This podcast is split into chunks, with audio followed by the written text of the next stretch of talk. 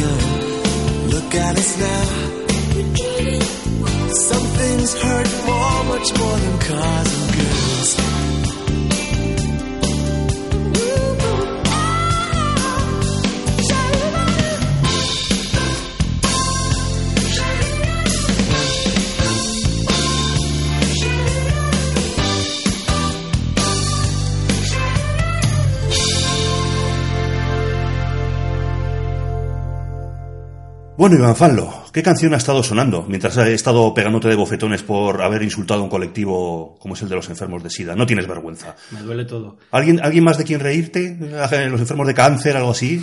¿De verdad? No, de verdad, de verdad. Pues esto que ha sonado es una de las canciones más elegantes de los 80 para mí. ¿Cuál? Cars and Girls de Prefast Proud. No me preguntes qué significa Prefast Proud porque no, porque no lo sé. Y una canción que, por cierto, siempre ha sido malinterpretada. Yo creo que estoy enfermo, porque cuando has dicho Carol Sangers, lo- se me ha pasado por la imagen la cabeza del videojuego de Cadillacs y Dinosaurios. Cars and Girls, Cadillacs y Dinosaurios no tiene nada que ver. Bueno, lo de Cars sí, pero de- estoy enfermo. Em, Hombre, no, era- era- Creo que es por lo de Cars. es una de que mis- nadie se confunda, porque es que empieza por Cars y se me ha ocurrido lo de Cadillacs. Y luego el and, pero que no, no pienso en mujeres como en dinosaurios. Es cierto que hay por ahí en Amazon que se venden libros sobre erotismo con dinosaurios. ¿Los ¿Ah, has sí? visto? No, no. Pues están a la venta. Hay una chica americana que vende libros que tienen como unas 5 o 6, 13 páginas como mucho, las vende por 4 o 5 dólares o por ahí. Y son algo así como la pasión del T-Rex eh, entre, eh, entre Triceratops. Échale un ojo luego, ya verás, te vas a echar unas risas. Pues es- yo, Amazon. Ah, es verdad que tú no, lo, tú no lo vas a ver, aunque tenga 16 o 17 páginas Ah, el pues librito. sí. Tú esperas a que haga la película, ¿no? No, si hay dibujos, yo me lo. Me lo- se han hecho cosas como 50 sombras de Grey y ha ido la gente a verla porque no van a hacer erotismo con, el- con dinosaurios. Tres partes. que nada, pues eso, que esta canción de Prefast Proud que siempre ha sido mal interpretada porque la han metido en mogollón de recopilatorios de música para conducir, eh, música guay para ligar. Y no, no. O sea, los tíos siempre han dicho que, que hacían una crítica a las típicas canciones hiperamericanas, eh, rollo Bruce Springsteen. De hecho, nombran el nombre de Bruce nada más empezar, nada más empezar la Ah, yo, canción. yo creí que se referían a Bruce Willis. No, no, Bruce Ah, Springsteen. no, pues Bruce Campbell. Digo, eso, Bruce pues, Springsteen. Mucha ironía sobre la típica canción de ligarte a todas las tías porque eres guay si te las llevas en el coche y, bueno, que viva Prefast Proud, coño. Y Vanilla Ice. También, Go Ninja, Go Ninja, Go. Que, oye, el que está, me ha sorprendido. No sé por qué, pero me ha sorprendido. El que, que me- venga vestido. Sí, que me trajeras eh, esta primera canción. La canción de Buscando a Susan desesperadamente. Into Ah, the Groove, de Ma- Madonna. Maradona. ah, el- el- la, la astra argentina. Bueno, no, no es argentina. bueno, hizo de, de Evita Perón. Chichone ese apellido, ¿no? Se apellidaba el nombre auténtico de ella. No lo, lo confundo muchas veces con, con Chichone. Es que está eh, tantas Cs ahí, Chichone. Con Chicholina, tú lo confundes con Chicholina porque, claro, hemos estado hablando fuera del micrófono sobre tu etapa porno, pero no, mejor no, no la mencionamos. Algún día tenemos que hacer un, un especial porno, ¿no? Como decía Eddie Murphy en Super Detective en Hollywood 2. ¿Te gusta la música erótica? Y le mandaba, ¿te acuerdas? Que le mandaba Pues- a cantar a uno de los pues, matones. es un tema Oh que- baby, oh baby, ah. Es un tema que nunca he investigado y, joder, pues estaría guay lo de... Especial música erótica, Sí, nueve sí. semanas y media, Mm. lo que el viento se llevó. ¿De qué te ríes? Anda que no fornican en lo que el viento se llevó. Lo que pasa es que está off cámara. Que hagan una versión nueva. Exactamente. Oye, pero ¿y, y- y a qué te gusta? La, ¿Te gusta Buscando a Susan Me gusta la canción. o- ah, Me gusta la canción. Eh, hombre, es una película muy ochentera, eh, por las pintas y tal. No sabes si es Cindy Lauper o, Pues yo- o si es Madonna la que yo, está ahí. yo esta vez de esta lista que hiciste sobre todo tú de no he podido ver muchas, pero justo esta sí que la, la, la rescaté y hostia, es que es, es muy, muy, muy ochentero. Sí. Es que mm, al principio... Es que hizo un par en aquella época, ¿no? La de Buscando a Susan desesperadamente y había otra que ahora no hizo, recuerdo una, el título. hizo una anterior y luego Sí. hizo, hizo, bastan- hizo bastantes más. No, ya, pero quiero decir en los 80, porque luego hubo otra con Willem Dafoe que era erótica, Ah, bueno, que le echaban, que le echaba la cera de las velas encima a Willem Dafoe. Es que yo nunca he sido Luego muy- hizo la, la de Guy Ritchie, la de la playa era. ¿cómo ¡Oh, qué mala! Es que no... La, la carrera... Le entran escalofríos a Fallo. La carrera de, de Madonna como actriz no me... Es Es muy mala. Hombre, también sacaron en cine la de. muy mala. Hizo... Sacaron- llegaron a sacar en cine el documental ese que hizo de eroti- erotísimo, ¿cómo se llamaba? Ese en blanco y negro con Sí, Antonio Banderas. Sí, no me acuerdo cómo se llama. Sacó un libro también. y decía Antonio. Banderas. Yo es que no sabía nada de inglés en aquella época. Ta- tampoco me- Madonna quería que supiera inglés. Y yo escuchaba y yo decía yes, yes, yes, y claro.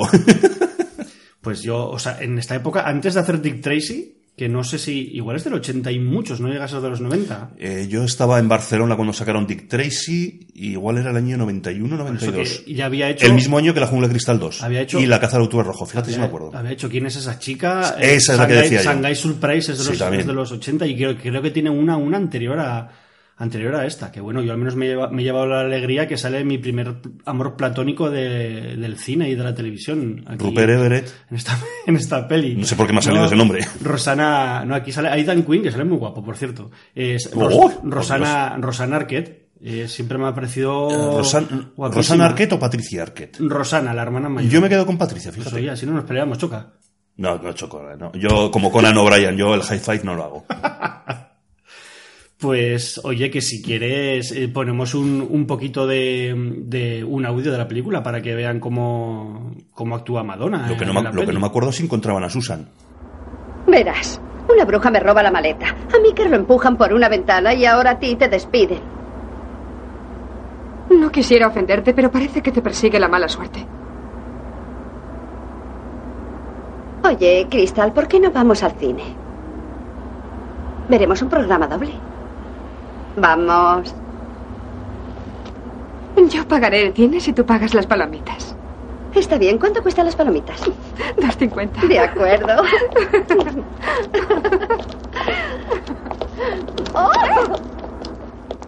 Pues aquí estaba, buscando a Susan desesperadamente. Seeking Susan. mm, Desperately. Así era el original, no lo sé. no- no recuerdo, pero tal y como lo has dicho, no creo. O sea, comparado En- con en- eso, me llegas a decir que se llama Finding Nemo y te, y te- y te digo que sí. En sumerio no, no era en sumerio, que que he hablado, ¿no? Que eso Ah, tu, verata, Nick, tú. que como ya he dicho que como actriz, la verdad es que no me importa bastante un pimiento lo que, lo que ha hecho. Es mala, Madre mala. mía, Yo creo que no me gusta. Lo, lo único bueno que ha hecho de actriz, entre comillas, es Dick Tracy. Pues a mí no me, no me mola nada. Hombre, teniendo en cuenta que solo- prácticamente solo salía cantando y haciendo de Femme Fatal. Debe salir en bastantes pelis. eh, papel, y- papel. Yo recuerdo que en, en la escena, en el trocito este de las brujas de Four Rooms, esa la bruja que Sí, despierta. sale, sí. Ahí lo ves, no me incomoda porque sale dos segundos y no, y no actúa. Lo, lo hace bien lo que tiene que hacer. Que eso, bueno, que el, fuera de coñas, que el, como. Fuera de coña, dice. fue, le- como actriz no me interesa mucho, pero como cantante, vamos, yo para mí Madonna Forever, fan máximo. Incluso lo último que está haciendo ya. Lo último, último, mira, la primera, esta primera época me, me chifla, sobre todo después de que sacaran este single, que no salía en ningún, fue un single por la película, no salía en ningún disco, aunque luego creo que en, en alguna reedición de sus dos o tres primeros discos, en alguno de los discos, no sé en cuál, creo que la han, la han añadido. Pero eso, eh, lo, lo reventó con este temazo, no me extraña, y ya su carrera fue meteórica. Pero el Ray of Light, que es noventero, me, me mola bastante. Incluso el Music. El, aún- Rey- el Ray of Light no es uno que salía teñida de negro, Sí, en plan salía- así como que la vi yo y dije, ¿qué cojones es esto de? Sí, el disco este de. Era muy raro, pero ah, estaba bien, estaba sí, bien. Sí, tenía alguna canción muy pegadiza y alguna más oscura, pero. Sí, ahí es cuando ya se puso con lo de la, la cábala, ¿no? Y esas cosas que sale Como ahí. le han dado- le han dado la cábala, la cábala, la de la cábala, ¿no? La parió. Y luego el Music también me tenía alguna canción más de, más de baile. Eso no le importa a nadie. Lo que importa es si está con Alex Rodríguez o, o con quién está liada Madonna. El- oye, eh, estuvo con. Con Guy Ritchie estuvo Guy casado Ritchie. y con hijos. Y joder. Y luego, eh, cuando todavía estaban casados, se rumorea, que juraría, eh, me parece que ya estaba confirmado, que se lió con, con A-Rod, Alex Rodríguez, que era el bateador, algo así como el equivalente a Cristiano Ronaldo, pero en béisbol. En béisbol. De los New York Yankees. Y parece ser que se citaban en algún hotelito y ese tipo de cosas cuando uno estaba casada con, con Guy Ritchie. Y le inició a él en el rollo de lo de la cábala y Guy Ritchie se escapó. Y ya pasó de, de dirigir mierdas como Revolver, ¿te acuerdas? Que era muy mala. Es que yo no. No, Muy no soy vamos. muy, no soy muy fan yo de Guy Ritchie. Yo, sí, su, cuando hace en plan gamberrete de crimen y tal, y las de Sherlock a mí me gustan bastante. Bueno, sobre todo la primera, la segunda es más de acción Mm. Y que de lo misterio. último, esto de- Pero la de Revolver es cuando Esto su medieval- época de Madonna, que no, la de King la del Rey Arturo muy mala. Es que sea la carne, ese fue, era ver el videoclip y saber que se iba a pegar un castañazo de proporciones épicas. Yo... ¿La has visto? No, no. yo, el- yo sí la vi y no, no, no. Hizo, hizo un amigo. Tiene su estilo, de una forma de dirigir, pero no. Miguel. Ángel, yo recuerdo que la vio y me dijo, por favor, déjame hacer crítica para la web. La hizo, es verdad, sí, sí. Digo, ¿te ha gustado? Dice, no, no. Digo, pues sí, venga, ponla, digo, ponla a parir. Ah, ya estamos con la censura. O sea que si le hubiera gustado no lo hubieras publicado, soy, ¿eh? soy, soy el censor máximo del reino. Ay, Dios, es verdad. Ah, es verdad que yo en, en cada crítica escribo la palabra culo 150 veces y nunca aparece. Y yo digo, ¿pero qué ha pasado? Y en el podcast edito todo lo que dices. Jo, qué vergüenza. Si no, tendremos el explicit, vamos, nos tendrán que poner tres explicit ahí en, en iVoox. ¿Por qué? Si no salen banderolas como en YouTube.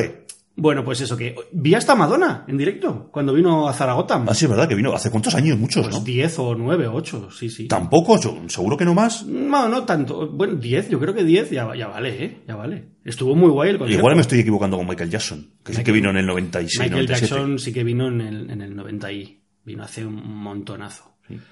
Pues nada, que aquí los... Joder, ¿cómo, pasa el tiempo? Qué Sí. viejo te haces. Ay, los abuelos cebolletas... Yo que no paro de cumplir 18 años año, año tras año y tú ahí envejeciendo. Yo, muchísimo. Lo que es la vida. Sí, pues nada, que os dejamos con Into the Group de Madonna y mientras aquí seguimos hablando de nuestras cosas de abuelos cebolletas. and you can dance for inspiration. Come on.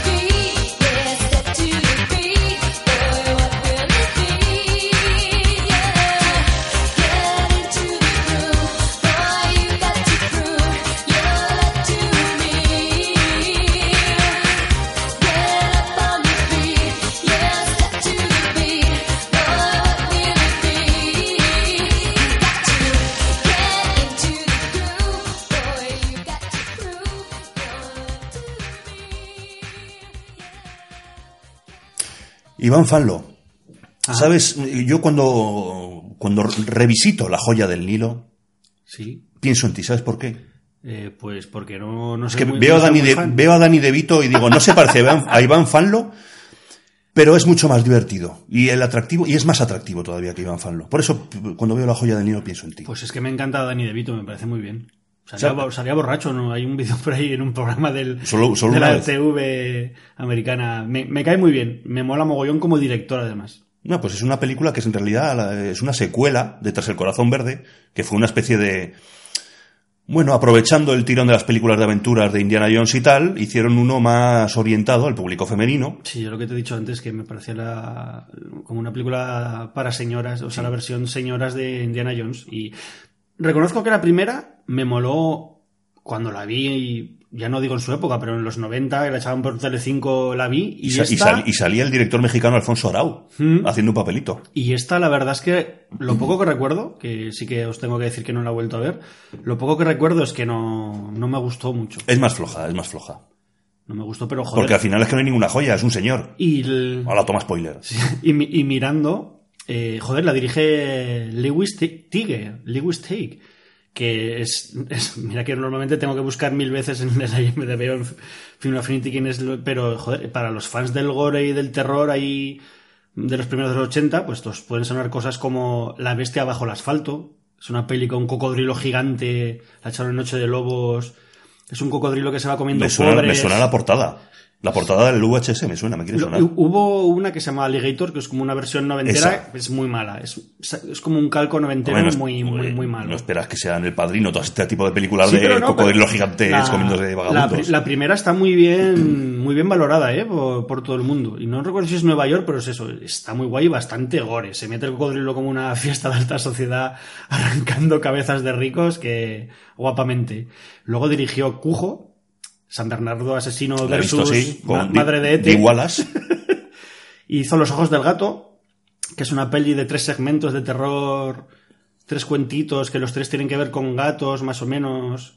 Y luego otra que está igual te suena, que se llama, tú que eres de los 90, Peligrosamente Unidos. Que es una peli que le dieron un poco de bombo. Mm. ¿Quiénes son los protagonistas? La dieron un poco de bombo cuando tú te. Yo es que tuve el plus desde muy pronto. Ah, yo no, yo nunca lo tuve. Y hasta incluso a series ves. Yo lo veía da como los bárbaros hacían programas especiales y les daban, les daban mucho bombo a películas de serie B. Pues esta peli es eh, Ruther Hauer y Mimi Rogers. Me quieres Son sonar, como sí. unos reclusos que se fugan de una cárcel futurista y tienen como los presos de la cárcel están emparejados con Collares. con collares. Es Y que la he visto seguro, pero si no- se, si se separan mucho uno del otro pues catapungui les, les revienta el cabezo. Y eso que me, me ha sorprendido que el, que el tipo este luego después de hacer estas barrabasadas entre comillas eh, hiciera hiciera esta peliculita no sé bueno peliculita me imagino que tendría su éxito ¿La joya del hilo? sí o Esta parte no creo que mucho. Eh, la primera parte sí, porque si no, no habrían hecho secuela. Pero esta última me suena que me suena que no, me suena que no. Yo la vi en el cine, pero no tuvo mucho éxito y los- por eso la los canción. Miquel- en los Miqueldi siempre dices o Eh, no, ahora no recuerdo, pero es probable que en, que en uno de los Mikeldi. Es que había varios. Había un Mikeldi y luego multicines Mikeldi. Que no me acuerdo de todos los cines de Hay Vitoria. una ahora. cosa que no que nunca te he preguntado. ¿Tú eres, eres vasco o eres.? Yo no tengo ningún apellido vasco. Por eso. Tengo no, apellido de hasta italiano, pero vasco no, no. no tienes los ocho apellidos. No, no tengo ningún apellido, ni catalán, ni vasco, ni creo que andaluz tampoco. Uno italiano sí que tengo por ahí. Dicelli. ¿Ma perché? Ay, ¿y por qué? Oye, pues si, y si no. De hecho, yo, yo fui el que denunció a la mafia se sienta a la mesa para que quitaran Oh. el nombre. Por joder, no, vale. No, que es mentira, eso fue el gobierno italiano, que son unos cabrones. Está ahí el Berlusconi.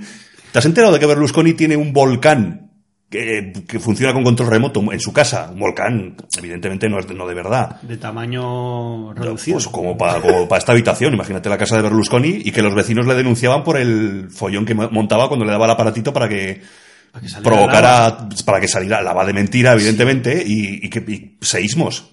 Pero ¿y para, para qué quieres un volcán en casa? Porque eres Silvio Berlusconi y estás zumbao. ¿Para qué quieres hacer orgías con tías disfrazadas de Barack Obama? Que también lo, lo hacía. Menos mal que nos regaló Telecinco, más o menos, pero. Sí, la joder, época. macho. No, Telecinco me parece que allá sigue haciendo cosas como la que hacía aquí en los 90, ¿eh? Oja, pues habrá que Tipo ir a- Ay, qué calor y... Sí, sí, sí.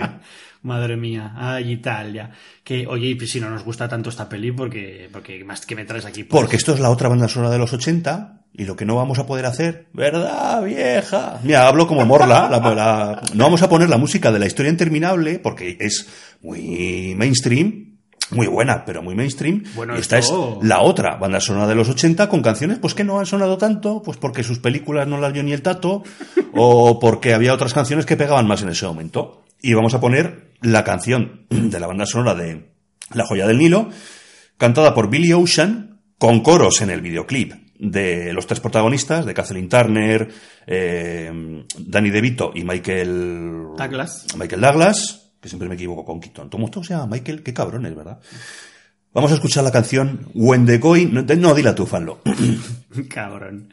Eh, when the going gets tough, tough, tough, tough, tururut. tough, se dice tough. Tough. When the going gets tough, O bueno, tough. the tough get going. Y pues cuando... ¿No lo te acuerdas que- del disco de los Ramones Too Tough to Die? Yes. Pues, pues tough. All right. When the going gets tough, the tough get going. All right, motherfucker, pues pónmela. When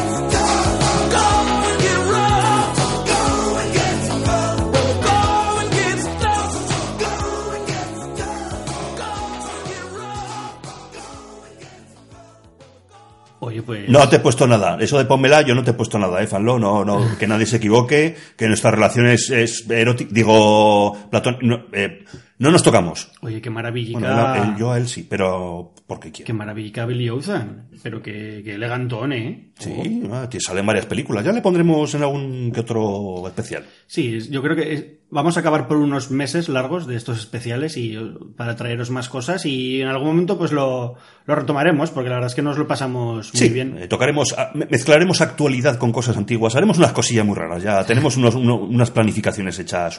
Un, plan urbanístico, vamos. Absolutely. Que Estaría, en- nuestro alcalde estaría orgulloso de nosotros. sí, pues que nada, como en todos estos otros volúmenes, en el 1 y en el 2 os vamos a traer un audio comentario de un buen amigo mío, bueno, nuestro, voy a decir nuestro, de, Yo no tengo amigos. de la de la web y mío personalmente que Javier J. Valencia. Mientras, eh, mientras suena, yo voy a cazar unos pitufos. Vale, ahí, cómetelos. El, a por ellos, Gargamel. Que el, un audio comentario de Javier J. Valencia, que muchos lo conoceréis porque es un mega experto, yo creo que el que más en España de, de Twin Peaks, y por estar en el, en el pájaro burlón. En- es uno de sus máximos exponentes y no sé, que es un, un tipo que me cae muy bien. Además, ya tuvimos a, a un compañero suyo, al señor VCR, en el programa número uno. Y oye, eh, por aquí viene Javi para traernos una gran canción de, de una gran peli. Hola amigos de Siete Notas en Negro. Soy Javier J. Valencia, uno de los miembros de la página web El Pájaro Burlón. Y bueno, quería eh, colaborar con esta selección de canciones ochenteras que proceden del cine, eh, escogiendo una que procede de un título que quizás no es, eh, podríamos decir, La alegría de la huerta, no es la película más animada del mundo, pero que a mí me gusta mucho, muchísimo, es Cuando el viento sopla, When the Wind Blows, eh, una película de 1986, dirigida por un señor llamado Jimmy Murakami, que dirigió aquel maravilloso esperpento que era Los Siete Magníficos del Espacio, y que estaba basada en una novela gráfica del señor Raymond Briggs. Eh, Cuando el viento sopla era una película muy cruda y muy triste. Eh, era un alegato antibelicista que narraba la historia de dos ancianos que conviven eh, los días posteriores a la explosión de una bomba atómica, intentando seguir las regulaciones que el gobierno les ha dejado para no, no enfermar, pero obviamente esto no, no, no, no, tiene solución, es decir, eh, sufren una agonía larga y, y absolutamente desasosegante. Y la recuerdo personalmente de un pase en televisión española, en TV2, eh, allá por el 94 o así, a las 10 de la noche, que, bueno, todos los que la vimos en aquel momento, al día siguiente lo, lo comentábamos, estábamos blancos, vamos. Y la canción de la película eh, de David Bowie, el llorado David Bowie. Es una canción muy poco conocida, no tuvo mucho éxito en su país de origen, donde eh, Bowie era una institución, y más en el año 86. Ni siquiera alcanzó el top 40 de las, li- eh, listas, quedó en el número 44. Y es una canción muy, muy completa, de lo mejor que tiene Bowie en la década de los 80, que no fue, fue una época de gran popularidad para él, pero quizás no especialmente bollante a nivel creativo. Tiene una guitarra muy oscura, una gran, eh, una gran percusión, una conmovedora orquestación y una, una, una letra tan triste como la misma película y una interpretación vocal muy pulcra por parte del Duque Blanco. Es curioso porque Raymond Briggs, el autor de la novela gráfica, no, no tenía mucha simpatía por David Bowie, nunca le, gustó que fuera el, el narrador de, de un cortometraje basado en The Snowman, un cuento suyo que tuvo un gran éxito unos años antes. Sin embargo, el crossover entre Briggs y Bowie yo creo que aquí da grandes resultados. La canción me encanta y espero que la disfrutéis. Pues muchas gracias y un saludo a todos.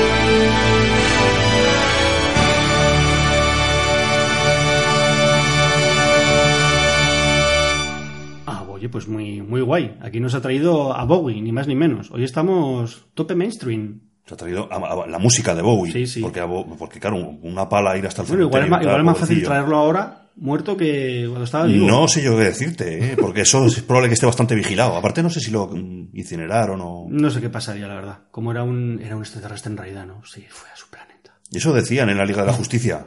La madre que los parió. ¿Cómo puede ser tan tonto el guionista? Mierda de película. Y qué guay los libros, los tebeos. Sí, eso sí. Eh, oye, pues que, joder, que yo justamente, no sé si lo vería en la misma época que Javi, pero yo también recuerdo estar, de, o sea, con 12, 13 años, vi que, que iban a echar una peli de animación por la segunda. Sí, a mí me pasó lo mismo. Grabarla. También por la segunda, sí. Grabarla y, y, joder, cuando el viento sopla es la película más desoladora, va a decir de dibujos, pero, por- con- o sea, esta y la tumba de las luciérnagas, yo creo que te las pones seguidas y te, te tiras directamente por, por el balcón de casa. O sea, es una, es, desola- es una peli muy, muy, muy dura, pero yo creo que, ten- tenéis que buscar por ahí. Yo y- creo que más la de cuando el viento, cuando el viento sopla. Porque la tumba de las luciérnagas, yo le pillé un poco manía al protagonista porque es más cabezonería. Porque claro, cuando el viento sopla, pues los protagonistas pues están ahí sin saber muy bien qué está pasando y tal. calla, calla. Y cuando el viento sopla, vale que son niños, pero uno ya tiene. Yo- yo la tengo ya en- es pretín y pretín. eh, ahora, pues ya es, es un poco tal. mm, Pero en 1900 y pico, en 1940, los pretins estaban muy Sí. espabilados, ¿eh? Por, por narices, porque por la época tocaba. Y es por cabezonería y patriotismo chorra, por lo que pasa lo que pasa. ja- japonés. Exactamente. Lo llevan ahí muy dentro. Oye, que yo, yo tengo la peli de Murakami cuando el viento sopla, la tengo en DVD original y no sé si estaba desprecintado o no, pero no, no me la he puesto nunca. Me- te pasa como a mí con la de Olvídate de mí, ¿no? Pues Es sí, de sí. estas que la ves una vez y dices, jo, me ha encantado, pero no la pienso volver a ver en mi vida. No, no. Pero bueno, que de verdad, si no la habéis visto, eh, Sí, merece mucho la pena. merece la pena. Coged clines para llorar, ¿eh? No para otra cosa, que hay mucha gente por ahí, hay mucho pervertido por ahí. Eh, ¿Y qué me traes aquí? Por favor, que me has recordado. Esto sí que. Me has Pues- hecho aquí un, un remember. Quiero ah, que te diga la verdad, se me ha olvidado. Ah, no, no, no, la de, coño, que casi lloro. el pozo del dinero. Y dirás tú, ¿y eso qué coño es? Sí. Pues es la, mm, el título traducido literalmente de The Money Pit, que aquí en España se llamó Esta casa es una ruina. Cuando Tom Hanks todavía no ganaba Oscars y hacía comedias. Joder, como que las justo las pelis. Es que, es que eh, Justo Tom las- Hanks era actor de comedia, Y de comedia tonta. Acuérdate de despedida soltero, de la de no matarás al vecino y cosas de esas. flipan. Eh, Big, más o menos. No, es que eh, Big ya fue nominado al Oscar y yo lo flipé cuando nominaron a Tom Hanks al Oscar porque no pensé que jamás fueran a nominar a un actor así al Oscar y fíjate dónde está ahora. Esta peli es del 86 y justo sus dos anteriores son eh, un 2, 3 Splash Sí. y Despedida de soltero. O sea que ese es el. Despedida es el soltero, nivel. uno de mis mejores DVDs. ¿Cómo amo esa película, de Pues yo me lo debería de pillar porque me hace mucha gracia también. Ahora, ahora no hay huevos de hacer una película como banda, Despedida so- soltero. banda sonora muy guay también. También. Mira, también. habrá que traer. Salía Michael Dudikoff, ¿te acuerdas? Sale ahí. Sale en Despedida soltero, Ah, es su primer papel. Tope joven. así, Sí, sí, muy- que, muy- no, que no tiene más que una línea, me parece, o algo así. Muy guapuso ahí, sí, Sí, sí. sí. Que, joder, pues esta peli que. Esto también me he quedado. Me he quedado flipanting. Que no sé.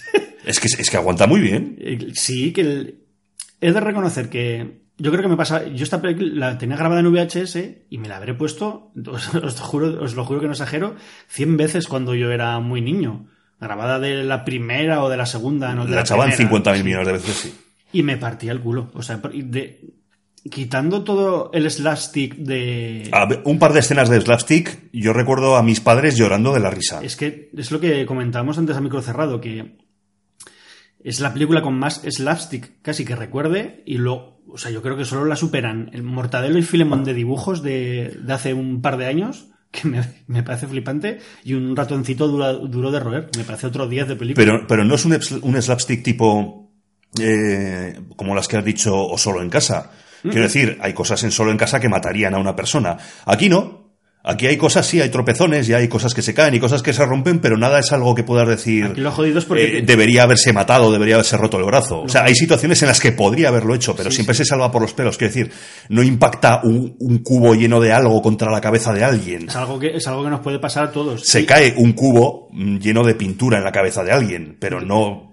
Quiero decir, hecho, el, está- el daño está, pero no muere. aunque es verdad que la peli tiene como el trozo slapstick y luego otro trozo como más de comedieta de amor con el ex marido de la Eh, prota. Sí, eso es muy de los 80 también. que es, ma- el- es bastante aburridillo ese trozo, Sí. pero, pero está guay porque al principio te mete mucho. Nah, yo no lo veo aburrido porque hay mucho conflicto, siempre hay mucho conflicto. Están los mucho- celos. Te mete mucho en esa dinámica de ponerte mucho a favor de Tom Hanks y como que esa, esa clase media americana que. Bueno, clase media más bien alta, ¿eh? porque está muy bien situados los dos, acuérdate. Uno es representante de. Sí, pero están muy. O sea, sabe hacerlo muy bien porque el, el padre está buscado por delitos fiscales, entonces Sí. el, el- el Tom Hanks está comiendo todo, todos los marrones, es- entonces eh, se endeudan para comprarse una, una casa, pero le estiman y la casa es una casa destructiva en el que todo se jode. No sé, el- está muy guay. Oye, por cierto, que yo me he quedado mirando eh, Richard Benjamin. Hace poco que me estuve viendo Mi novia es un extraterrestre. Oh, qué buena.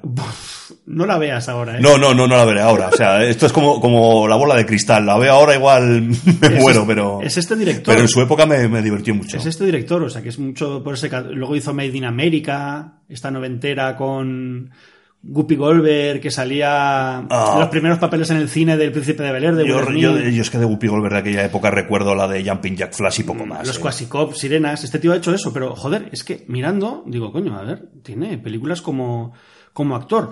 Es uno de los protas de, de Westworld, de Almas de Metal. El ¿De la director. peli o de la serie? De la peli, de la peli. El, el, el Mostachos Sí. es, es, es este tío, el director de, de Esta casa es una ruina. Es- joder, no- Eh, Una cosa no quita la otra. Ah, yo- Cronenberg hacía de malo en la de Razas de Noche. y, y lo hacía de puta madre, Sí. además. Daba mucho, daba mucho miedo, pero es que bueno, Cronenberg eh, tenía cara para dar. Tú, tú le odias a Cronenberg. No, me Te flipa. parece muy mal director y Me le flipa, odias y le cae me mal. flipa. Le has amenazado por internet, ¿no? Me han comentado. Me flipa. De hecho, con, con menos de 10 años vi. Vinieron de dentro de, que no me salía, y joder, ver esa peli tan enfermiza de tan pequeño es las cosas que, bueno, así me he quedado. de Catacroker perdido. O sea que no, yo lo amo, amo a, amo a Cronenberg. Pero ¿le amas espiritualmente o carnalmente? Porque está ya muy mayor. ¿Cuánto, ha cumplido años, no? Esta semana. Eh, Bueno, sí, cuando- esta semana cuando estamos cuando estamos grabando. 75 el tipo. Mm. Joder, pues sí que está mayor, sí. Sí, sí, sí, sí. Hombre, se conserva mejor que tú, pero está mayor, sí. Oye, que me, ha- me ha sorprendido. Produ- el productor ejecutivo Steven Spielberg de la peli. Sí, eso, sí, la presentaron, de hecho, en el cartel o en el póster, la nueva película de Steven Spielberg. Pues eso es como Pesadilla de Navidad, la nueva película de Tim Burton. Sí, porque hay. Bueno, los productores de la peli sí que son Kathleen Kennedy Sí, los típicos, y Frank, Frank Marshall. Marshall. Bueno, la pareja. El, ay, Frank Marshall, el director, me molaba un Kathleen- montón. sí, el, el- su primer largometraje fue la de Viven. Viven, Una tragedia de los Viven-. Fue su primera película como. Viven como. Aracnofobia y Congo. Sí. Que Congo es mala, pero es, es la más súper divertida. Sí, sí, sí. A mí me, me encanta. Pues eso, los productores de siempre, de sobre todo Kathleen Kennedy, desde ET, creo que ha estado en todas pelis de. No es la que se está encargando ahora de Star. Wars. Es que la tipa, cuando Lucas vendió. A ver, ¿cómo, que recuerdes tú? Cuando Lucas vendió a Disney. Lucas- No, no es- la franquicia de eh, Star Wars y bueno, los derechos. Lucasfilm, coño. Se lo vendió a, A a Disney. Eh, no sé si un poco antes o justo con, con la compra de Disney, eh, Kathleen Kennedy es la directora de Lucasfilm ahora, para Disney. Está, poniendo a la franquicia de Star Wars en la calle a prostituirse como, vamos, Pues yo creo que la tía le está tomando tortillas de ibuprofenos porque tiene que tener la cabeza de lo que la están poniendo a parir en todos sitios a la pobre. A mí me cae- a mí la verdad es que me, me- me parece una productora. A mí con el dinero que gana ella mm, se puede permitir tortilla de ibuprofeno. Bueno, y lo que voy a decir que, joder, a mí muchas veces hay amigos que, o conocidos de, joder, productor ejecutivo, el que pone, el que pone la pasta. Pues, un productor ejecutivo en América no es, no es eso, no es el que pone el dinero. Hay mucha gente que no sabe esto, pero normalmente los, los productores, como Catherine Kennedy y Frank Marshall, cuando pone productor, es el que controla la peli, es realmente, hostia, pues muchas veces manda más que, que un director. De hecho, a veces es el que elige al director de la peli. Y pues si el productor ejecutivo es alguien que está asociado pues a los productores o a la productora que sí que pone la pasta Sí, exactamente. para la peli y es como una especie de El gerente. sí, un apoyo moral, es que ceden su nombre. Por eso a mí me, me parto el culo cuando todas estas series de mierda que, que pues al pobre Steven Spielberg, porque le tocará, porque estará por ahí metido quien sea. Transformers, por ejemplo. Sí, pues vaya mierda, ha hecho Steven Spielberg. Pues oiga, señor, pues es que yo que sé que no, no ha puesto él el dinero, ni ha puesto ni está perdiendo dinero. Él está ahí, pues, "Ah, me cae bien este tío que está haciendo, pues sí, venga, pon mi nombre, o oye, ¿qué te parece? Pues eso, que no os llevéis a equivoco, que la gente no pone pasta así como así. Claro, aparte hasta que sale una película que le pueda, que sea un proyecto personal o que le pueda interesar de verdad, ¿qué va a hacer? ¿Estar tocando los huevos en su casa? Pues tendrá que seguir trabajando, ¿no? Sacando películas, pues, eh, papel- como los papeles alimenticios de los actores. Oye, Anthony que- Hopkins no va a ganar un Oscar por Transformer 4, evidentemente, pero oye... Ya lo sabe, ya él. Tiene Oye, un, la- un mesecico de rodaje, le pagan X millones, pues Está algo habrá que en, hacer. está en cero, o sea, está en el En, modo ce- está- en- en en el celo. No tengo ni idea de si Anthony Hopkins está en celo, ¿no? Yo creo que está ya muy mayor, No, ¿no? la, Para esas la cosas. el último caballero este de los Sí, está desde hace en unas, de- sí, está desde hace una semanilla. a ver si me la, a ver si me la veo. Sí, yo la vi en dos partes porque me quedé sobao. Y que me quede sobao en una película que es básicamente explosiones, manda narices, ¿eh? Oye, que sale aquí uno de tus preferidos, actores.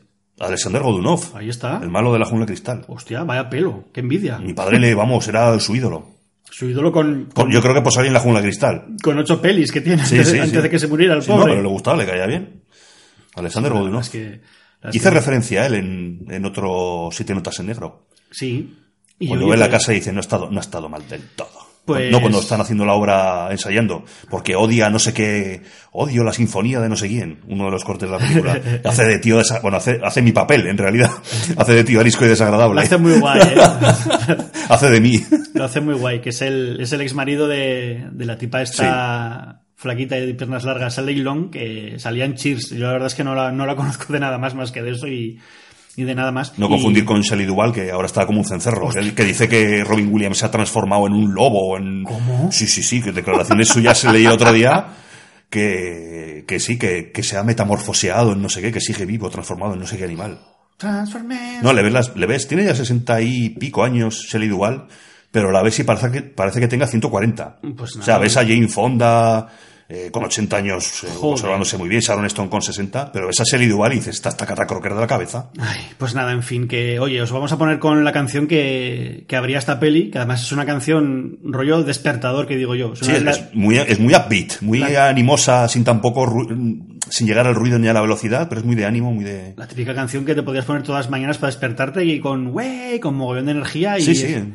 Nada, que os dejamos con este The Heart is Wailing de Stephen Bishop, que la verdad es que no. Se parece de Carica a Eric Clapton. Sí, ahí está.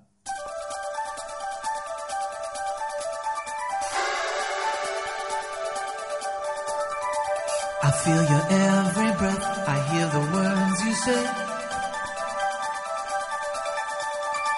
And I keep turning back to hear the music play. I'll make no promises, those promises can break you. How can you call me wanting me like yesterday? Where do we build a house? How do the roses grow?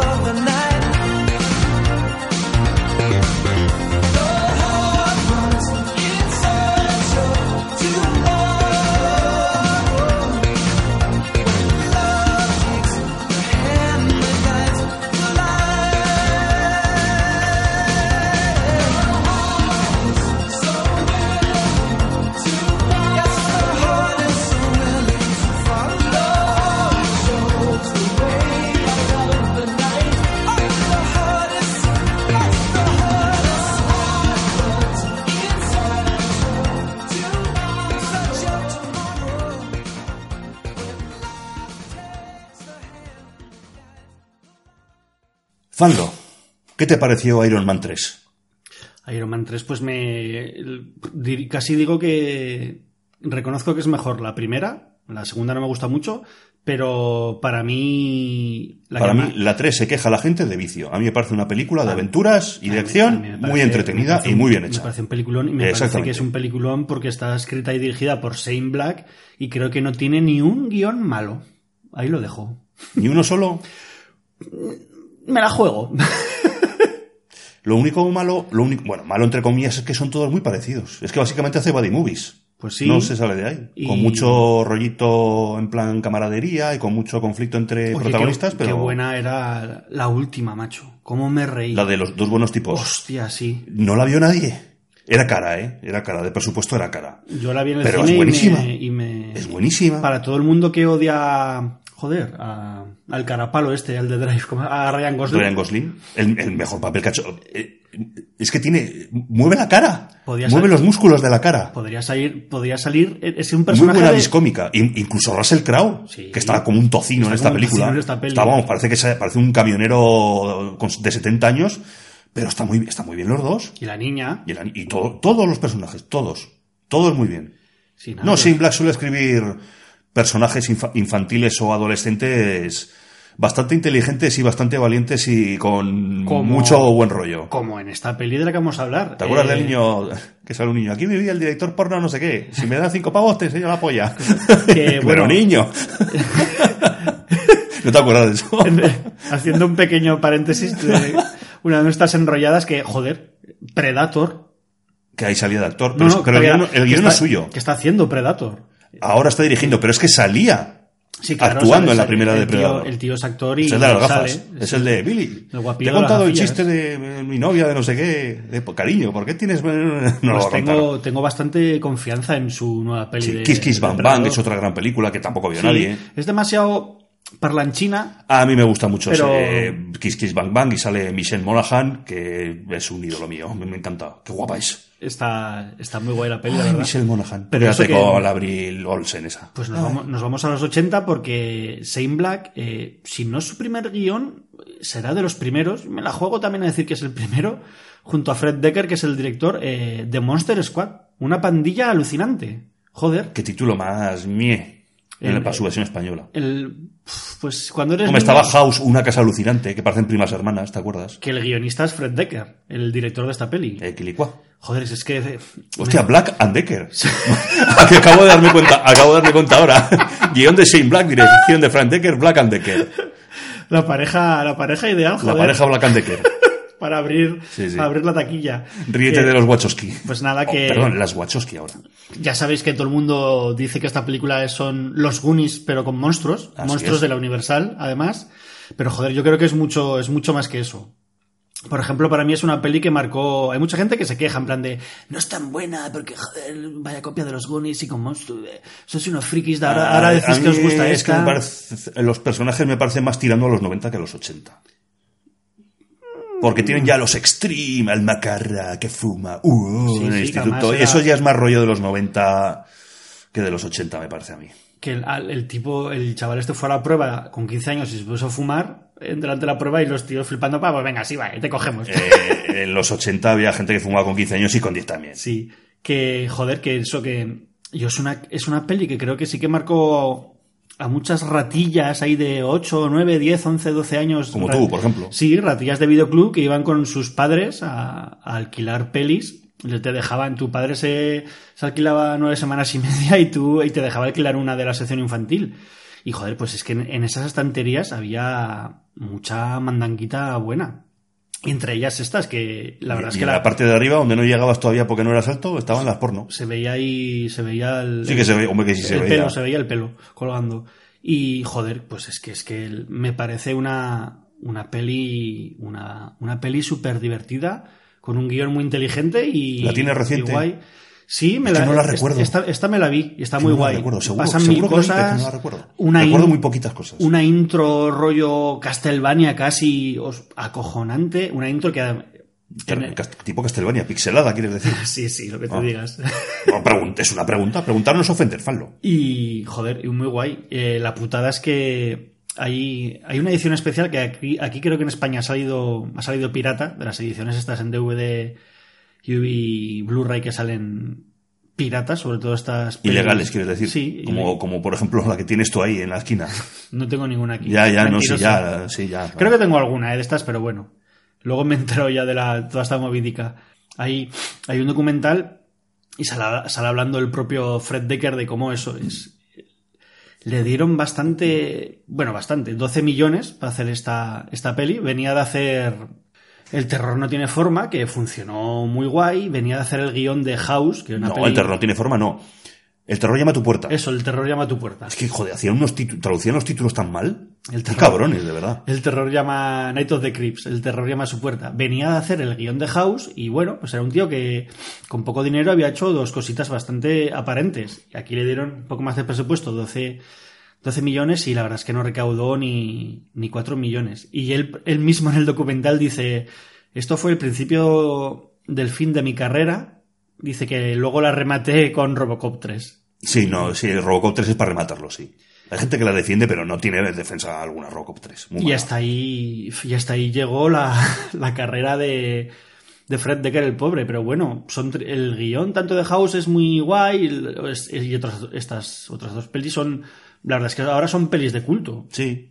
O sea que bueno, no sé Yo creo que le faltaba, claro, Ahora- le ahora- faltaba un poco de terror a House, un poco más de terror. Shane Black dirigió un telefilm hace 2, 3, 4 años que el guion lo hizo con Fred Decker, lo ha vuelto como a rescatar porque debe ser bastante buen tipo Shane Black, de acordarse mucho de sus amigos y la gente que le ayuda al principio y a darle más oportunidades y papeles y eso, como Iron Man, no me acuerdo cómo se llama ahora. Robert Downey Jr. Robert Downey Jr., Mm. sí. Kiss Kiss Bang Bang. Ajá, exacto. Y Cuando no lo quería nadie. y ahora el guion de el guion de Predator lo han hecho juntos también. O sea que el- la nueva de Predator, que sepáis que el guion va a ser de, de Fred Decker y de, y de Shane Black. O sea que ole por por, por Shane Black. Que por cierto, pregunta de trivia. Shane Black fue el primer guionista que cobró un millón de dólares. ¿A que no sabes por qué guion? No. El último Boy Scout. Hostia. Hmm. Vaya, pe- vaya película. Otra película también. muy divertida y muy entretenida. Pues, joder, y en el. Me he enterado también que después de Monster Squad, eh, estuvieron. tra- Black y Fred Decker estuvieron trabajando en. En un guion. No sé si lo llegaron a acabar o no, ¿eh? Igual si. Que vendieron a Carpenter, que la iba a dirigir además y al final se quedó en agua de borrajas. Que se llama. Fantasmas de Marte 3. Ojalá. no sé si existe la 2. No existe, no. Que se llamaba eh, Shadow Company y en el guion hablaban sobre unos soldados de Vietnam que, como les gusta, ¿eh? La guerra siempre también. Soldados de Vietnam que resucitaban años después de estar enterrados. Sí, se llama Soldado Universal la película. ¿Algo más, Fanlo? Pues igual se, se- Porque muchas veces estos guiones se, se filtran y se, se copian unos a otros, ¿eh? Y resucitan en, en un pueblo, no sé si era un pueblo costero o algo así de América Profunda, y tienen que luchar todo el pueblo contra, contra estos, estos zombies. Y va a estar interpretada por Carl Russell y dirigida por. Eso, por. Decker. por Carpenter. Ah, Carpenter. Y nada, pues que Black and Decker se quedaron sin, poder- sin poder hacer esta, esta peli. Parece más bien una, una especie de secuela apócrifa de La Niebla, ¿no? Pues sí, Un pueblo poco- costero que se un defiende de una sí. invasión de fantasmas. Igual, pues- igual por eso también un poco pasó Carpenting. Pero bueno. Que nada, y oye, pues vamos a dejaros con, con la canción que. ¿Abre la peli? Yo creo que no abre la peli, sale al final o por el medio de, de la peli. De Mike Sembelo, cantante y músico norteamericano que ha trabajado para gente que te cae también a ti, como Bárbara Streisand. Hombre, O nuestra, Michael- nuestra querida amiga. O Michael Jackson, Stevie Wonder. primo ¿eh? mío. Sí, sí. Michael Jackson, Stevie Wonder. Pero que a muchos os sonará porque en el 83, en su primer disco en solitario, sacó una canción que se llamaba Maniac. Esa es la de I'm a Maniac, esa es la de Flashdance. Exacto, es la de la canción de Flashdance. O sea, el tipo con su primer disco sacó un número uno, pero en- que se fue número uno en decenas de listas, que ganó Grammys incluso, y yo creo que estuvo nominada también para el Oscar. Creo, igual me estoy aquí haciendo una coladita de las mías. Pero bueno, que en Cocoon o en Gremlins de, Ah, Steve Gutenberg. Sí, también, jo, también tenéis el... Brian Dennehy. Sí, canciones de Michael Sembelo. Pero yo os aconsejo sobre todo que busquéis sus vídeos en YouTube, que de hecho el tipo sigue sacando discos, ¿eh? Hace algunos años creo que ha sacado algún disco muy malo, muy malo. Hasta hace poco sigue sacando discos. Y buscad por favor los vídeos de los años 80 de Michael Sembelo, porque vais a, a flipar con las pintas que tiene el... ¿Llevaba pelo carda ochentero? Lleva, pero es un tío con trajes rarísimos, con barba, pero en la barba se dibuja rayos dibujados, Oh. se afeita la barba para dibujarse rayos. O sea que parece, parece sacado del casting de los Juegos del Hambre, ¿no? De los que vivían en la ciudad esa chunga. Ojalá salieran los Juegos del Hambre Michael Sembelo cantando en vez de semejante mierdas de pelis. Lo siento para que le guste. Que, Yo no. Vamos, que ni Tino Casal, colega. Ah, Tino Casal, ese sí que era bueno. Así que nada, vamos a dejaros con esta canción. Con Tino Casal. Sí, hiper pega- pegadiza del hermano americano de Tino Casal, Michael Sembelo, y es esta Rock Until You Drop.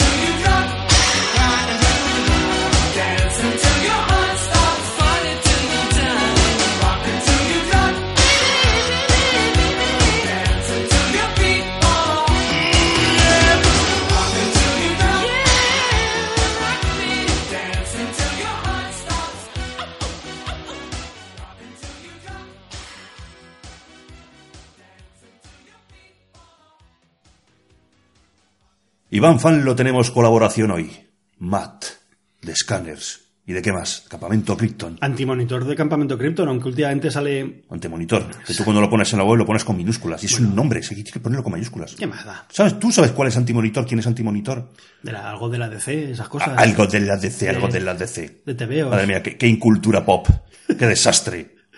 Que, pues crisis, eso- crisis en fan los infinitos. ¿Te imaginas? Madre de Dios. Acabo de, ¿Te imaginas que haya- de pensar en Ricky Morty y en un, un fanlo en cada dimensión. Haya decenas de mí. ¿Qué coño decenas? Millones, infinitos. Que, pues Ay, eso... por Dios, que ganas de tirarme por la ventana. Eh, oye, muchas gracias a, a Matt, eh, a Miguel Ángel Tejero, por, por mandarnos este audio. Ya sé, ya, ya sé que está súper ocupado con sus movidas y ha perdido, ha malgastado un poco su tiempo en nosotros y ha malgastado más su tiempo en su podcast Scanners, que deberíais escuchar todos porque habla de, de los estrenos semanales. Y pues eso, que ha, ha perdido un poco el tiempo en su podcast para hacernos un poco ahí de, de publi y esas cosas. O sea que- Da tu nombre. sí, Entonces ha perdido el tiempo de verdad. ¿Algo más? Nada, que os, os dejamos con su, con su audio, que además tiene que ver con algo de lo que vamos a hablar después. Hola, un saludo a todos los oyentes de Siete Notas en Negro y muchas gracias a sus integrantes. Soy Miguel Ángel Tejero, seguramente me habréis escuchado tanto en Campamento Krypton como en Scanners. Y bueno, cuando se me propone hablar de un título mítico de los años 80, a mi cabeza más que un título viene un nombre, y es el de Harold Faltermeyer, el compositor que con sus sintetizadores, digamos, le dio forma a la estética sonora de los años 80, ¿no? Es conocido por bandas sonoras como Perseguido, Tango y Cash, Top Gun, Fletch, El Camaleón, pero quizás si hubiera que elegir un título en concreto de todas estas composiciones, habría que quedarse con Super Detective en Hollywood, ese Beverly Hills Cop al que nosotros directamente le cambiamos la localización y le convertimos en Super Detective. La película de Martin Brest del 84 inauguró un género que no existía hasta ese momento y es el cine de Eddie Murphy, las pelis de Eddie Murphy. La película está producida por dos aventureros infatigables como Don Simpson y Jerry Bruckheimer, que marcaron también toda la época con estas películas aceleradas, tan llamativas, películas con bandas sonoras como la de Super Detective en Hollywood que no daban ni un respiro a la audiencia. Inicialmente la película iba a ser un poquito más seria. Eh, los nombres que se barajaban para dar vida al detective Axel Foley pasaron por Mickey Rourke, Sylvester Stallone, Pacino o incluso Richard Pryor. Y en esta línea es donde entra Eddie Murphy. El actor, conocido en todo Estados Unidos gracias a su presencia en Saturday Night Live, había debutado en la película 48 horas junto a Nick Nolte, pero luego enseguida volvió a, terreno conocido junto a Dan Aykroyd con Entrepillos anda el juego. Pero su primer papel protagonista fue este super detective en Hollywood que consiguió ya en la época acumular nada menos que 230 millones de dólares en la taquilla norteamericana. Evidentemente, cuando Eddie Murphy llega a la producción de Super Detective en Hollywood, hay que adaptar el personaje a su persona pública. La película está plagada de chistes y de momentos para lucimiento de- del actor, y eso es lo que consiguió enganchar con el público de la época. La banda sonora está perlada de nombres de la época. Encontramos a The Pointer Sisters, Glenn Frey, un par de títulos de Patti LaBelle e incluso un tema en solitario de Danny Elfman. Pero, evidentemente, lo que destaca es el score creado por Harold Faltermeyer y el famosísimo Axel F, que todos seguramente hemos intentado tocar con el, con el casiotone de turno, y es curiosamente un tema que inicialmente se pensó solo para una escena, aquella en la que Axel Foley les pone un plátano en el tubo de escape a sus compañeros policías de Beverly Hills con la intención de gastarles una broma y dejarles allí tirados. Y sin embargo, ese tema se convirtió en el alma de toda la película. Hay que decir que los productores, Simpson y Brackheimer, eran muy específicos en lo que buscaban en sus bandas sonoras y posiblemente fueron ellos los que supieron ver el potencial de este tema para, para la banda sonora. Tanto para el actor como para el compositor, esta película se convirtió en un auténtico revulsivo que les puso por las nubes. Lamentablemente, eh, Eddie Murphy dejó mm, los escenarios, dejó de hacer stand-up comedy en favor de- del cine y de hecho ahora mismo hay mucha gente que reclama que vuelva a las tablas y sin embargo Eddie Murphy dice que no, que se está mejor en casa. Y sin embargo, Harold Faltermeyer después de hacer la banda sonora de Tango y Cash, decidió volverse a Alemania para criar a sus hijos porque Los Ángeles era un sitio muy loco para que crecieran unos adolescentes. El compositor, ya a finales de los 2000, intentó hacer un comeback poniendo música a un videojuego y luego fue requerido por Kevin Smith para esa buddy movie fallida que es Vaya par de polis. Nos quedamos, sin embargo, con el recuerdo de la grandísima superdetective en Hollywood y de cómo, sin duda alguna, marcó una época.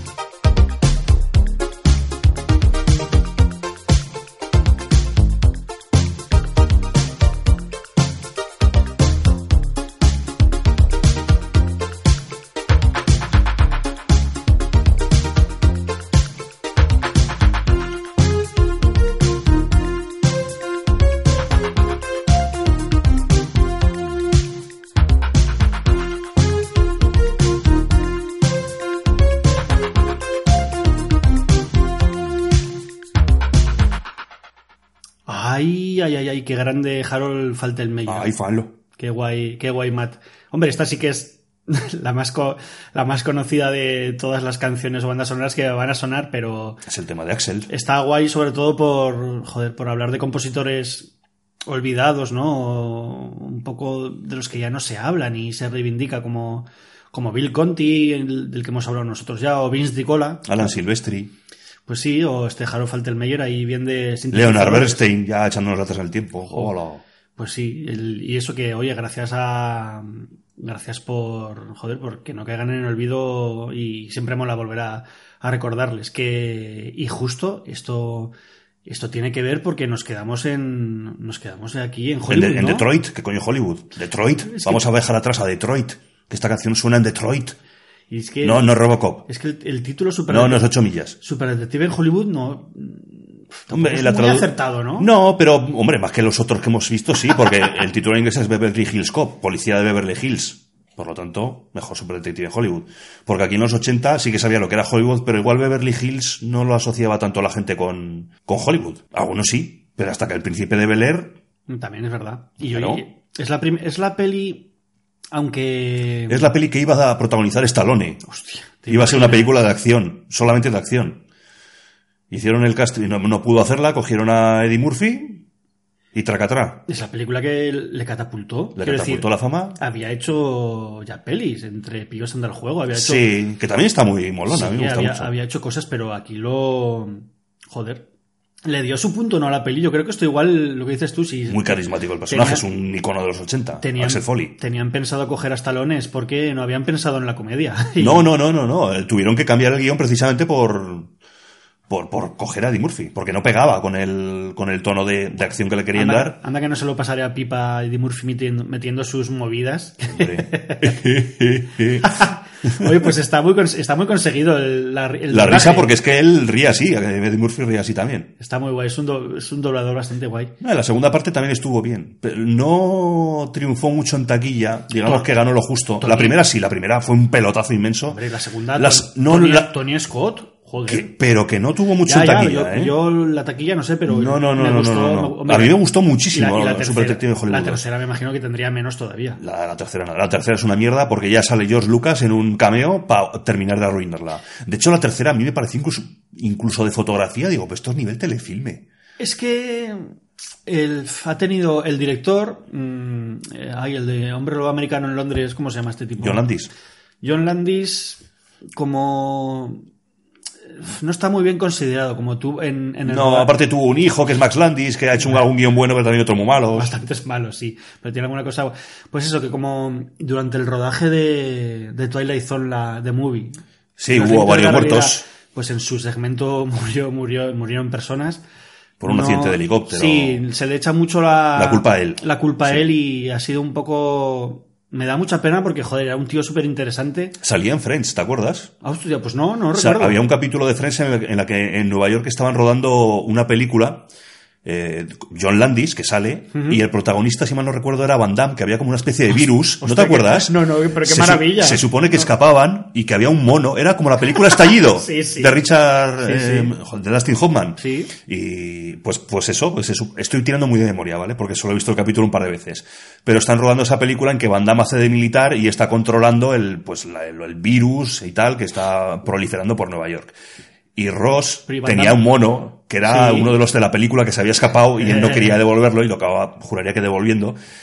Y sí, recuerdo que el director era John Land- John Landis, que salía con su silla y todo. Qué guay. Bueno, pues eso que el- os recomendamos que os podéis ver la trilogía, pero sobre todo la, la primera La, y la, la trilogía de pelis malas de John Landis, ¿no? No, Los no, Blue no. Brothers 2000.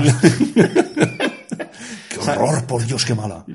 Ay, pero es no, que podéis rescatar perfectamente Super Detective Hollywood, sobre todo uno, uno y dos, que joder, aguantan bastante, aguantan Sí. bastante el tipo. A mí me ha sorprendido Son bastante. muy eh, divertidas. la- Sale Bronson Pinchot.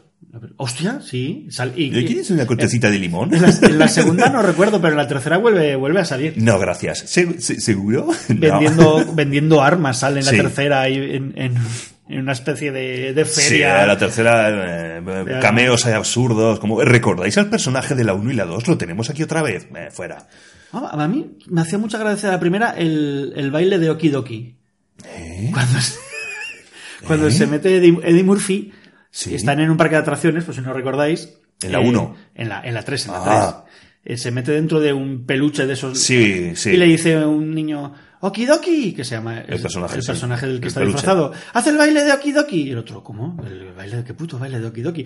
Haz el baile de Okidoki, jo. Okidoki, Okidoki.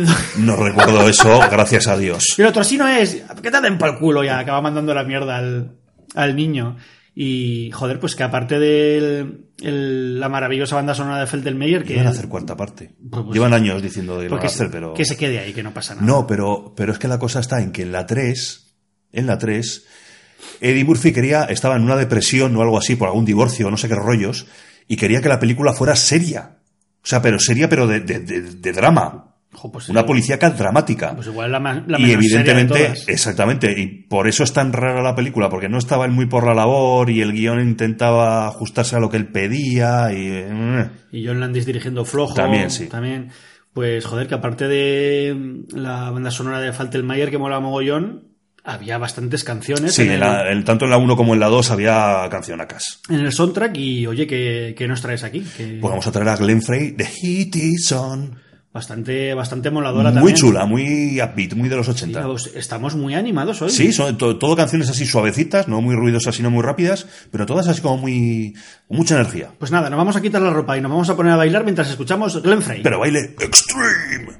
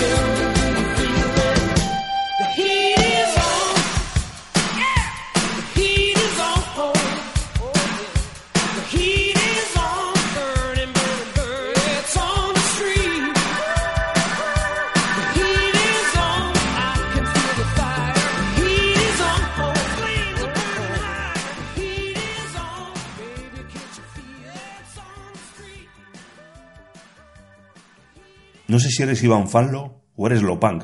Pues te están poniendo los ojos así achinados.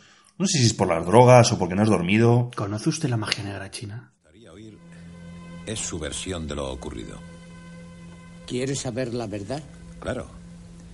Eh, pero antes dígame su nombre y su profesión para la ficha. Ah.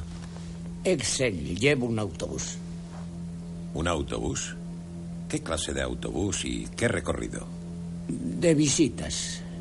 Para turistas. En la pequeña China de San Francisco. Gracias. Antes de hablar del tema de esta conversación, una pregunta. ¿Sabe usted dónde está el señor Jack Barton o su camión? Olvídese del señor Barton y su camión. Señor Sien, por favor. Le aconsejo que me lo diga o podría buscarse un buen lío. Ha estallado una manzana en medio de una llama verde, una llama verde, un auténtico infierno. Y hay gente que dice que está usted implicado, incluso que podría ser el responsable, que es un hombre muy peligroso. Oiga, si quiere proteger a Jack Barton... Deje usted en paz a Jack Barton. Estamos en deuda con él. Ha demostrado ser muy valiente. Es el principio de, de una de las pelis que más amo, amé y amaré de toda mi vida, creo yo. ¿Te cuento un secreto? Bueno, que no, un secreto tampoco es que Luego sea... cuento yo otra historia de cebolleta. No, tú no hace falta. cuéntame. Tú no hace falta. Eh, fue la primera película que alquilé en videoclub.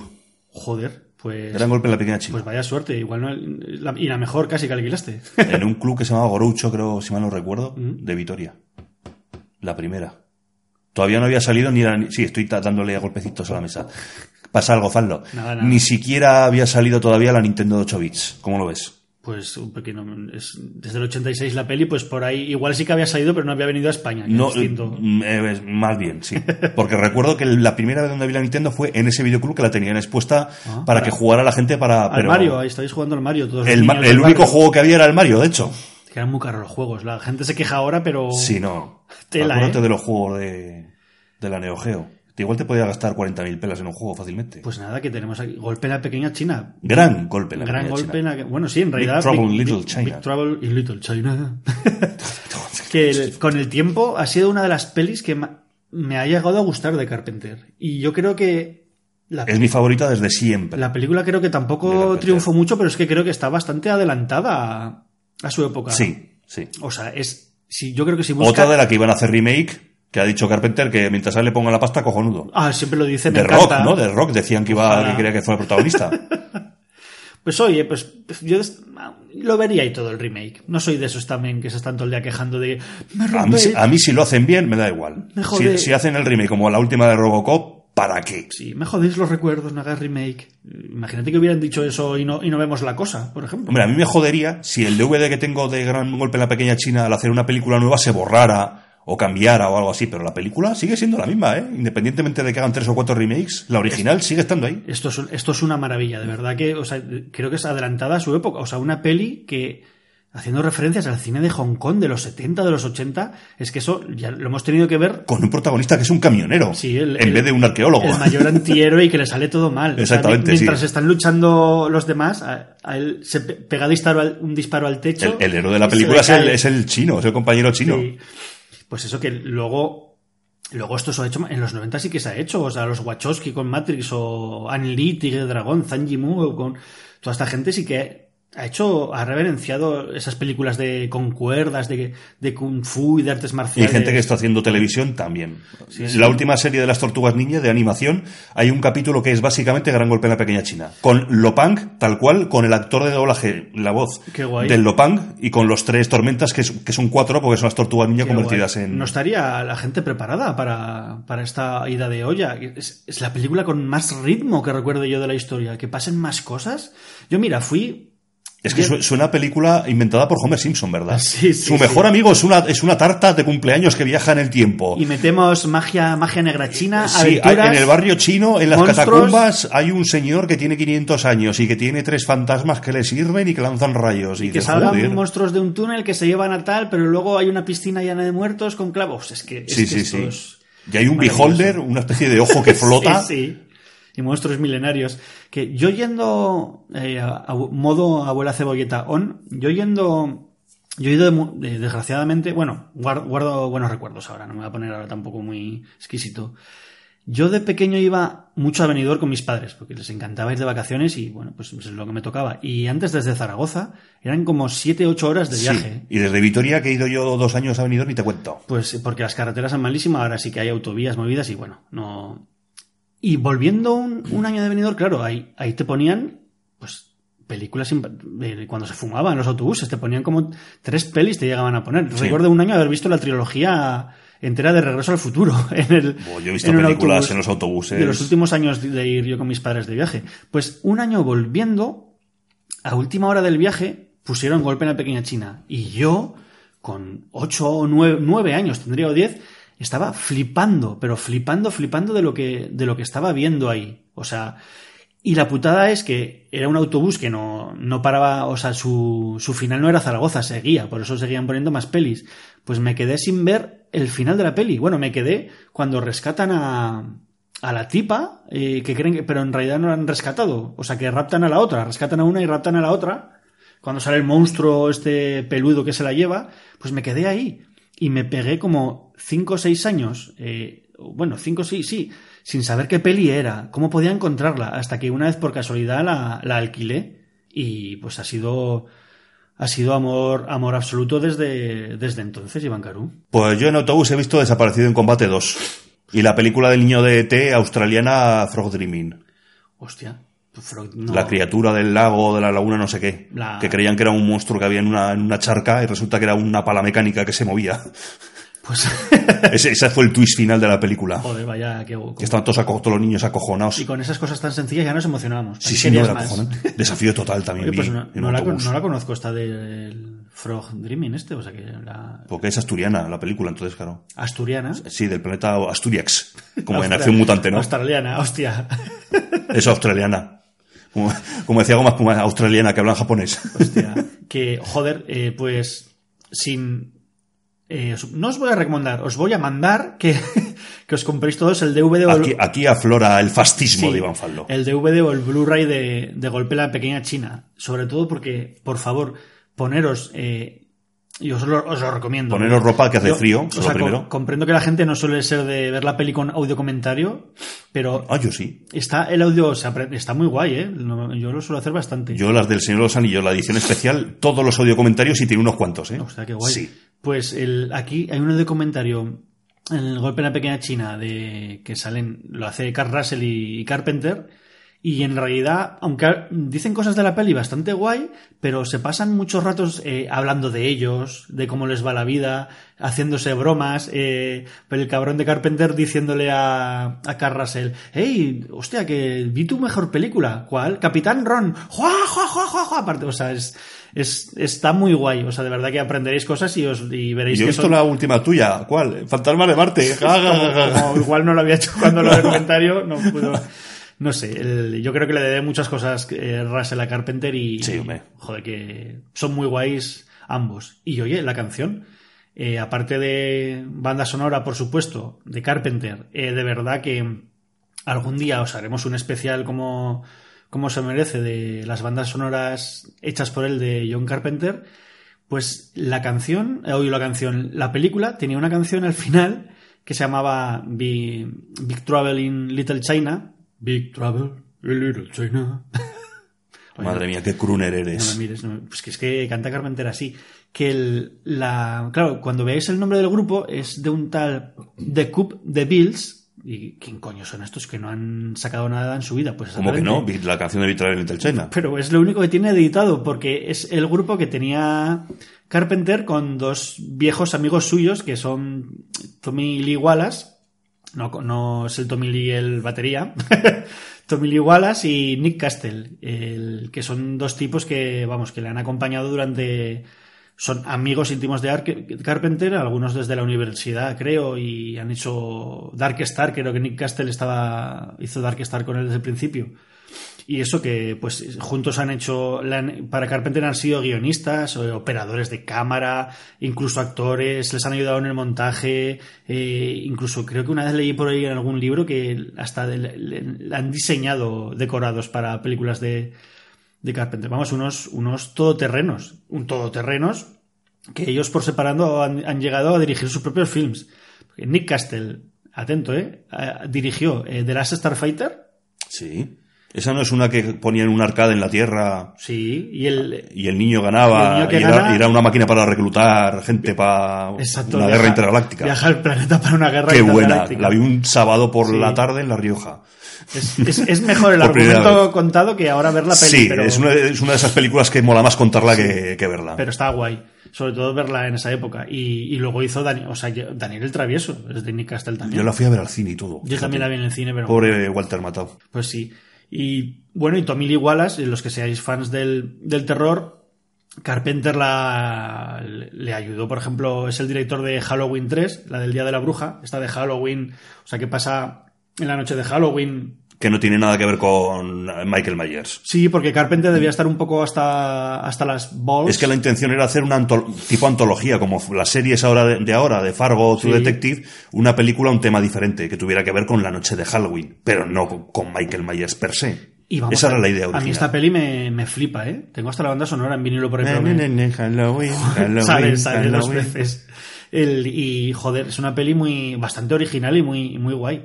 Bueno, y luego, joder, pues. Pero la gente quería ver asesinatos y Sí. slasher y por eso no. Y Noche de Miedo 2 también es de, de Tommy Lee Wallace y bueno, tiene alguna cosa por ahí ya más actual, más. mm, Gran, Gran Hermano, por ejemplo. Pequeñita, pequeñita, pero bueno. Que. Pequeñita, oye, la canción de ABBA. ¿Te imaginas? Ah, bueno, como, eh, pequeñita. Carpe- Carpenter, dime por qué. que, oye, pues que vamos a, a dejaros con, con The Cup de Bills y este Big Trouble in Little China para que veáis cómo, cómo canta y cómo toca Carpenter. Que por cierto, creo, grabaron un disco sobre esta época que nunca llegó, nunca llegaron a editar. El disco blanco de Carpenter. Ay, sí, ahí está. Algún día, bueno, igual se ha filtrado ya o algo, o igual lo ha usado él para, para sus discos estos que está sacando ahora y con los que va a tocar en directo. Y nada, amigos, que hasta aquí este, este volumen 3, de momento, de momento, el, el último de, que hacemos de abuelos cebolletas ochenteros, aunque Iván Carú los odie con toda su alma, ¿A quién? ¿A los abuelos?